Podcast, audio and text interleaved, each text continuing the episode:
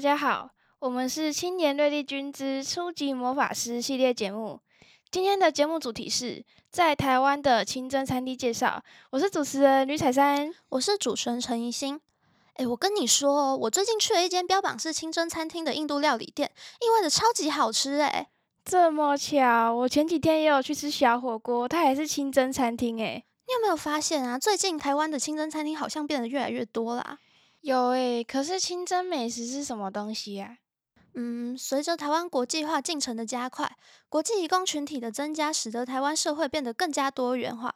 其中一部分国际移工来自主要信仰伊斯兰教的国家，他们的到来不仅丰富了台湾的文化面貌，还促进了伊斯兰教与当地社会的融合。原来如此，但我这个朽木级的木舌头实在吃不出来清真美食跟台湾美食的差异在哪里。嗯，台湾美食跟清真美食的差异在于，清真美食有一些特别的准则。第一，要确保动物被宰杀时不受到凌虐；第二，要为食品的原料来源做把关；第三，注重食材烹调上的卫生；第四，则是要确保产品具备一定程度上的品质。而台湾的美食在这方面的规范就相对的没有那么严格，所以很容易就犯了伊斯兰教的禁忌。禁忌哦，是哪个部分啊？哦，你问题很多哎，那就直接交给专业的老师来回答你好了。请问一下，教授有没有出国过？有。那有没有在别的国家吃过那个伊斯兰教的清真料理？有。那请问是在很多国家？很多国家。呃，大概有什么不一样？说有那种比较在地化，就是结合那种当地的风俗。如果台湾跟其他国家相比的话，是会有什么不同？哦，因为讲说吃东西本来就是中国食物、中华料理就是很独特的一种，哦，所以其他的国家呃本来食物就不一样嘛，就像我们跟美国的食物不一样，我们跟我们跟韩国的食物都都都会有都都比较像，但是它还是很有差，所以。呃，我觉得这个其实你们，我刚刚一开始听完聊，我就想说，其实有一个概念就是，嗯，伊斯兰的世界非常非常大，太大了，太大了，所以你们问这这这个问题，其实都很难回答。就是说，呃，有什么差别？就是印尼的每每个都有差别，印尼的清真食物就跟中东食物是完全不一样的，然后它的甜点是完全不一样的。那就算是中东这个，当然他们的食物类型比较像，哈，但是它也有各自它有名的东西。那我只能说，那当然最简单就是它没有猪肉的东西，好，但是其他我觉得就有点难回答了。台湾跟印尼食物的差别，跟台湾跟约旦的食物的差别就是非常大的，又完全不一样。又完全不一样。他们虽然都是同为清真料理，但是他们两个就是完全不一样的体系。对，因为其实没有什么叫做清真料理这个东西，你只能说它是通过清真认证的一种合可合格的食物啊，但是。对，你说全世界有没有一种一种料理的 style 叫做清蒸？没有，没有这种东西。对，它并不是像，比如说我们一讲意大利菜，就是哦，一都是意大利面哦，或者披萨。什么四川？对对对，川菜都是辣的啊，也没有这样子。清蒸也有辣的，也有不辣的啊，也有甜的，也有不甜的。它它的清蒸的这个意思就是合法的，合法的。对，它它并不是说它是没有猪肉的的食物，并不是这样子。对。食材跟料理，它主要就是在烹调的过程，嗯、还有选食材的。清蒸也不只是食物，食物包含你的牙膏、牙刷都是清蒸的哦，对吧？你的化妆品也都要清蒸，都要过都要经过认证。对啊，你住的房子也要申请，就是现在旅馆，对啊，对，它是合法的嘛，哦、所以它它不只是指食物而已，就是要它算得上是一条戒律或者是法律，对，可以这样讲。我、哦、突然想到，是不是也不能吃有两栖类或者是鱼类？呃，应该这样讲，就是伊斯兰世界非常大，所以他们有不同的教派，所以每个教派，说法都他的说法又不一样。对，所以譬如说台湾的清真认证的条件条件，它可能跟摩洛哥的清真认证条件会有一些不一样。啊，那大致上的东西是差不多，但是这个细节的，譬如说可不可以吃海鲜？有的教派是不吃海鲜的，对，但你不能说哦，因为这个教派不能吃海鲜，所以我们所有的都不能吃海鲜。有些的还有有些是，大多数是可以吃海鲜的。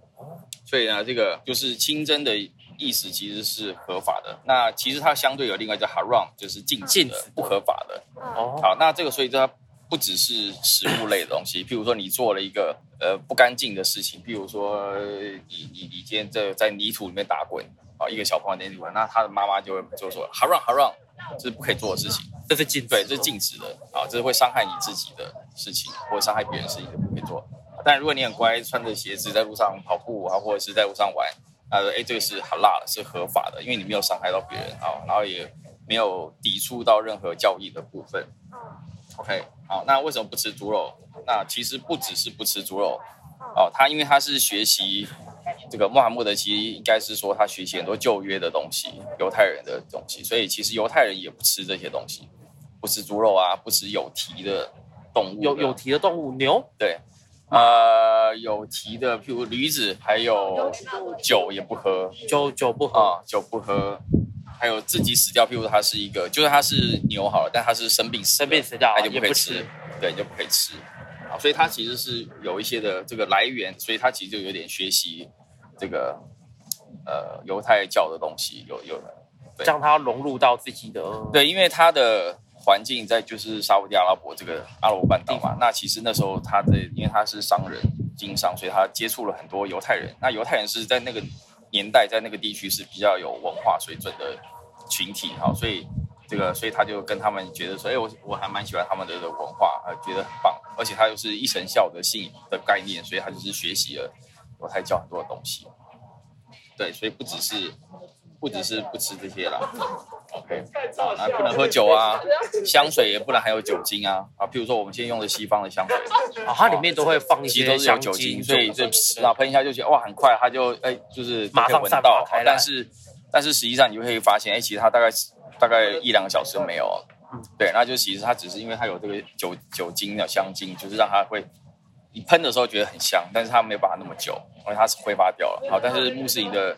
这个香水是它就是比较纯啦、啊，好，所以就是你可能抹一点点，它就可以维持个十十个小时都没有问题。哇，对，而且就是一点点就可以一点点就可以很久这样，对，所以它都很小罐啊。那你要怎么这么小罐啊？但是你看西方那么大罐，对对，因为它一个就可以用一年，基本上，对对，所以清真认证它有分不同的国家啊，不同国家的啊。那刚刚讲可能它不同国家的条件可能都多多少少有一点点。不同，但大致上就是刚刚讲那些是共同的啦。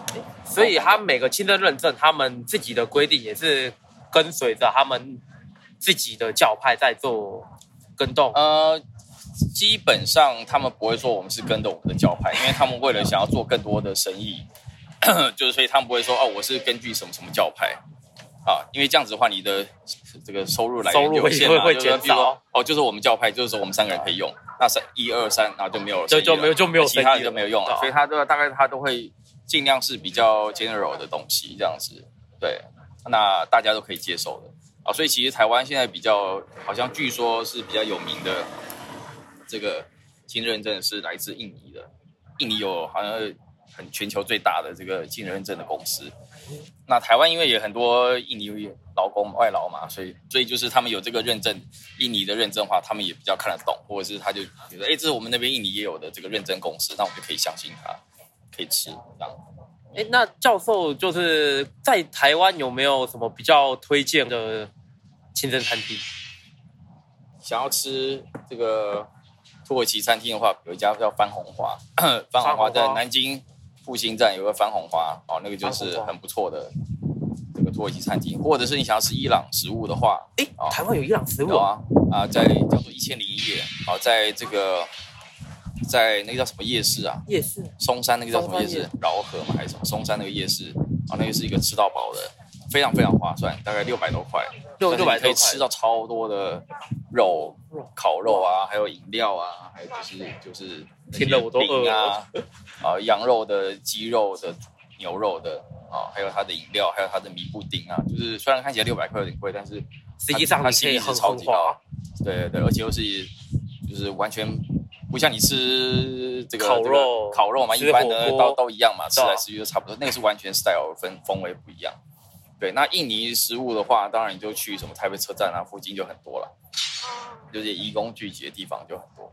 那但印尼的，譬如说印尼的食物，我就个人没那么喜欢啊。譬如台湾还有摩洛哥的餐厅，啊，还有这个啊，还有什么？还有一些就是巴基斯坦他们会做那种卷饼，卷饼，然后在一些譬如说什么四大夜市啊，或者是这个公馆夜市，他们会有这种店。啊，如果是比较平价这样子，符合台湾口味的。其实这些东西基本上它都是已经符合台湾口味，比如说你在这些夜市看到的沙威玛哦，它都会经过，它已经在地化，对，它已经它根本不是沙威玛，对，它对我们来讲，对对我们来讲是沙威玛，但是对别人来讲说，它这东西根本就不是沙威玛。来讲，它根本不是沙威玛，对，就是，或者对穆斯林来讲，根本不是沙威玛，因为它的档次差太多了。哦，我们所谓就是该怎么，它传到我们台湾这边，已经失去了它原本的长相。对，对啊。其实都是台式的啦，啊，就算是那个伊朗餐厅，它一定也是台式，对，就是应该说它一定也不可能那么那么纯纯纯正纯正正统。正统，对，有可能是料的部分啊，或者是因为你太正统的东西，你那些原料都要从那些国家来，啊，那你就买一罐，跟你在台湾买一个酱油，买一个日本酱油跟在台跟买一个台湾酱油，那个价钱就差了两倍吧，可能。那你的成本就更高，更高你就卖出去。还有还有成本的考量。对啊，那那卖出去你的这个这个价售价就要比较贵啊。我是一个路边的四十块，那你这个正宗的你要八十块啊。我我平常我只要为了吃饱而已，我何何必呢？对，我何必花一倍钱啊？但是可能久了我们就觉得哦，这个东西就是沙威玛。嗯，对，所以我们刚刚讲的就是清真认证，其实有更多的东西，就是它有就包含你的食衣住行全部都是清真，啊，旅馆也要清真。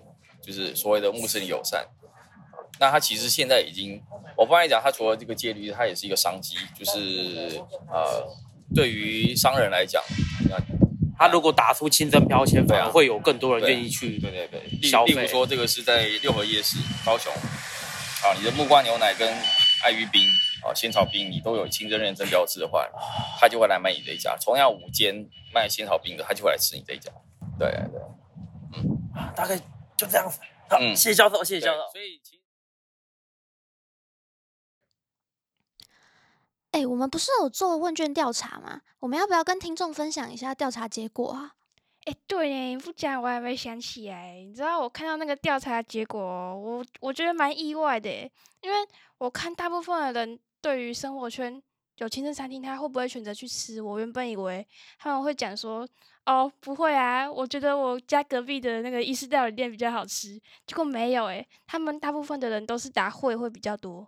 哦，那我我很好奇，大家对于清真餐厅的建议是什么？诶，这个，嗯，他们是说他们希望可以有多一点推广啦，因为清真料理在台湾的普及率好像比较低吼，而且也比较少人愿意尝试真的清真料理啊。哦，好吧，那。那我们之后大家有去参访了清真餐厅，那我来讲一下组员们的参访心得。我们发现啊，大部分的清真餐厅的店名都会有清真或是穆斯林等关键字。嗯，老板大部分都是东南亚国家的人。诶，对，讲到这个，我跟你讲，我那一次去吃养生小火锅，它也是穆斯林餐厅。然后那个时候，老板他他是他说他是从孟加拉来的人，然后他嗯，他觉得。在台湾，对于就是穆斯林好像不是很友善，但是他就说他觉得，因为他们还有开一个小群组，我觉得蛮可爱的。就是他们假设去 Seven 啊便利商店买东西，然后他们就是会把那个东西抛到群组上面，然后问大家说：“诶，这个是可以吃的吗？”然后大家都会传多贴图，就说 “Yes, Yes, Yes”，对，可以吃这样子。对，我觉得蛮有趣的。然后。关于烹调料理的口味部分，我也有问他啦。然后他说他们的东西香料味它比较比较足够一点，然后它一定绝对不会有猪肉，对，它大部分都是鸡肉或牛肉比较多。哦，那我们有推荐几间清真餐厅，会放在资讯栏，推荐给有兴趣的听众去尝试看看。啊，对，我突然想到，那个时候我还跟老板聊到说，为什么还会从孟加拉过来台湾？然后他说：“哦，因为他想来台湾开店。”然后我就发现说：“哦，原来现在经济发展越来越好嘛。然后加上现在也越来越方便，就是全球化的影响，然后就会有很多的外籍人士来到台湾。可是我觉得，嗯，有些饮食上的禁忌，因为他们有宗教信仰的关系，然后希望清真美食能够在台湾发展的普及率更高。嗯，也希望外籍义工们来到台湾可以吃到属于家乡味道的食物。以上，希望我们的分享有让大家更了解清真美食。谢谢各位的聆听，我们有缘再见，拜拜。拜拜。